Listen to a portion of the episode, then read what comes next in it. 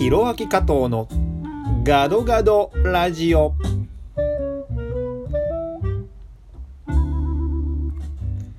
皆さんこんにちは。インドネシアはジャカルタ在住ミュージシャンタレントの加藤弘明です。このラジオは日本、インドネシア、そしてアジアを股にかけて活動する加藤弘明がざっくばらんにお話しさせていただくコーナーです。第5回の放送です。本日は2019年1月31日に収録しております。え1月も最終日、皆様いかがお過ごしでしょうか？こちらインドネシア・ジャカルタは相変わらずの雨季でございまして、えー、毎日雨がしとしと、いや、しとしとってレベルじゃなくて最近は、あの、スコールも多いんですけども、雨が降っております。えー、最新のですね、ラジオトークアプリのアップデートで、えー、公式バッジなるものが誕生いたしまして、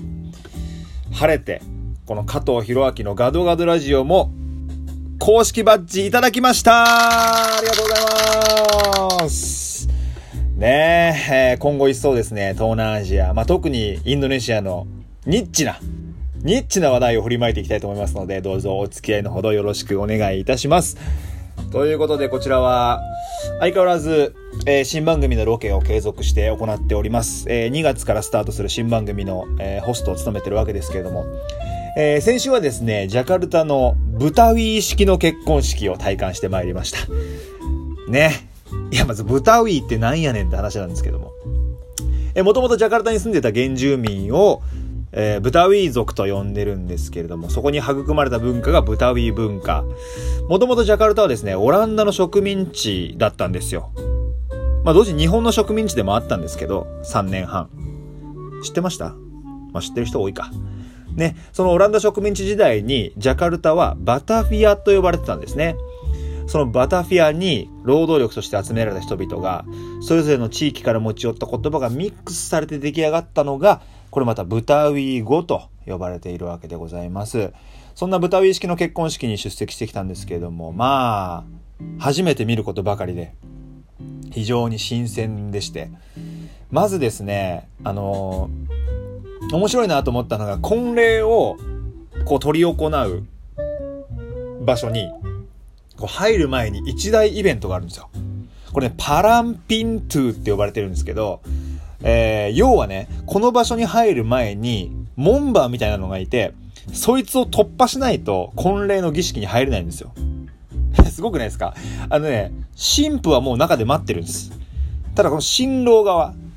と新郎のまあ家族、親族、これはこの門番を突破しないといけないですよ。パランピントゥをね、突破しないといけないです。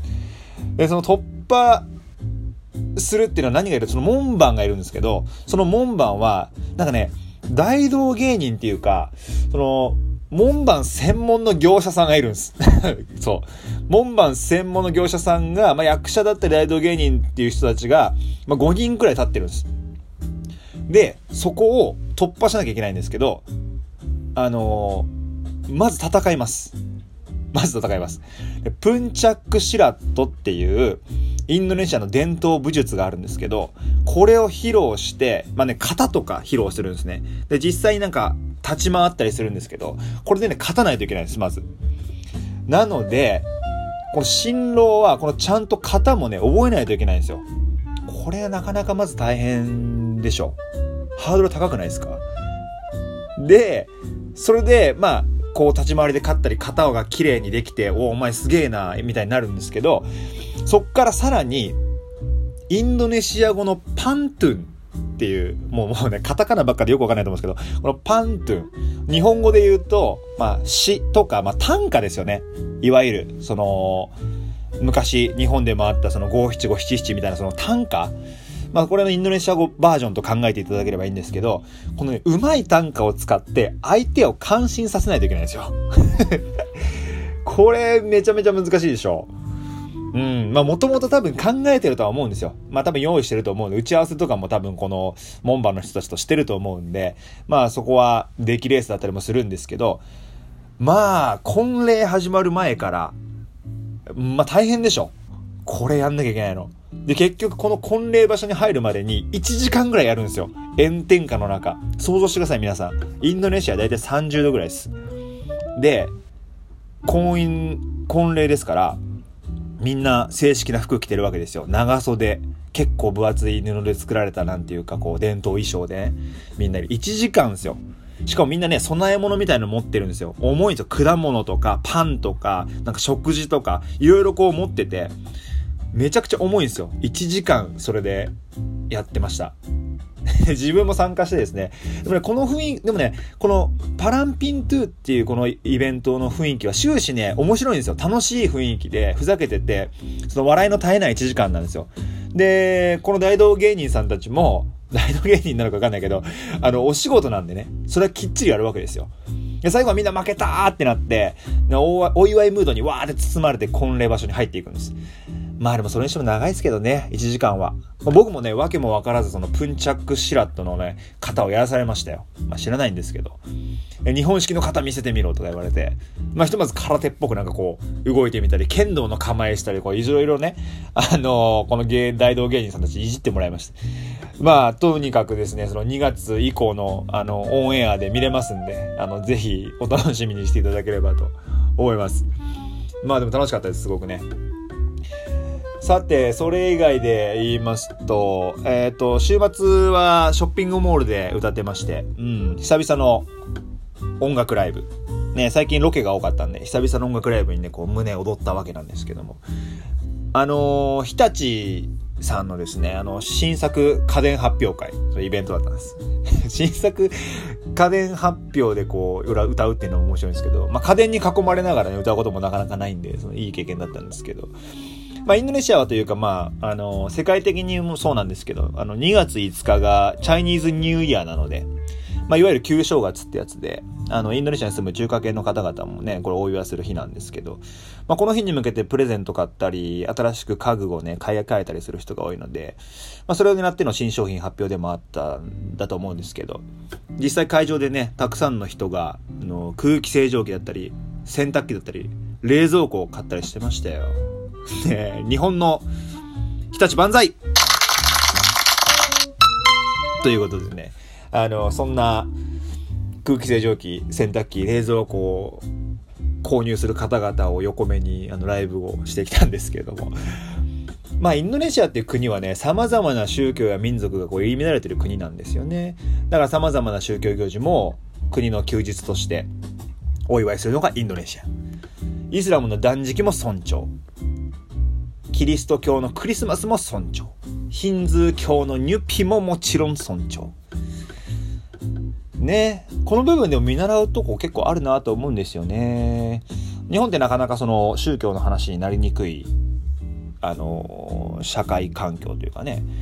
だったりするので、うん。まあ、とにかくインドネシアっていうのはその違うっていうことにすごい寛容ですよね。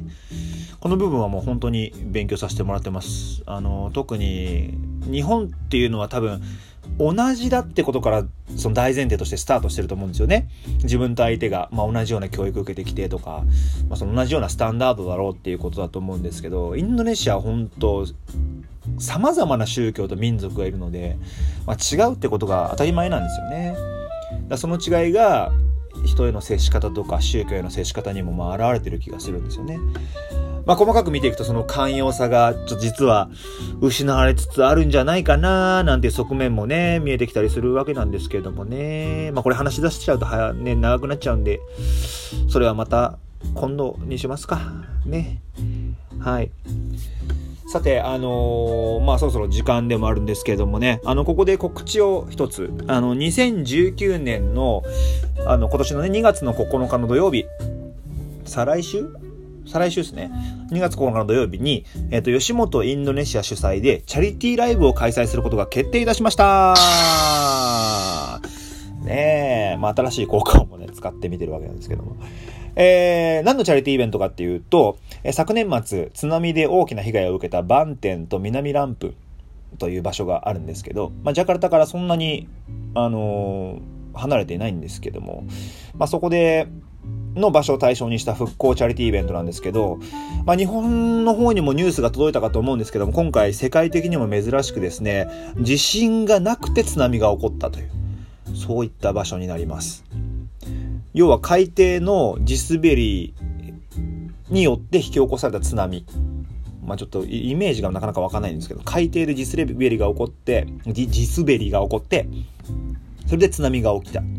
でそれで、地震がないので、みんな逃げられなくてですね、まあ、多くの方が命を落として甚大な被害をもたらしたんですけども、まあ、そんなバンテンと南ランプンに少しでも支援ができればなというふうに今回思っております。当日はインドネシア住みます芸人、まあ、この話もちょっとまたいつかしたいんですけど、インドネシアにま住んでる日本人の芸人さんがいまして、そのインドネシア住みます芸人の皆さんのパフォーマンスもありますし、あとは、まあ、アイドルなんかも出てきますし、あの、いろいろ楽しいイベントも僕ももちろん歌いますし、えー、いろんな人たちが出演したりとか、あのー、自分の私物を持ち寄ってね、それ売ったりもしてるので、ぜひ、ジャカルタにお住みの方は、ぜひ遊びに来てください。このラジオを聴いてる人のうちでどれぐらいジャカルタ住んでるかわかんないですけど、ぜひよろしくお願いします。まあ、吉本プレゼンツバンテン南ランプン復興支援チャリティーイベント、場所はループステーションジャカルタというところです。え今回集まった義援金はインドネシアにて被災地支援活動の実績がしっかりとあり、信頼できるドンペット・ドゥアファという機関に全額寄付をさせていただきます。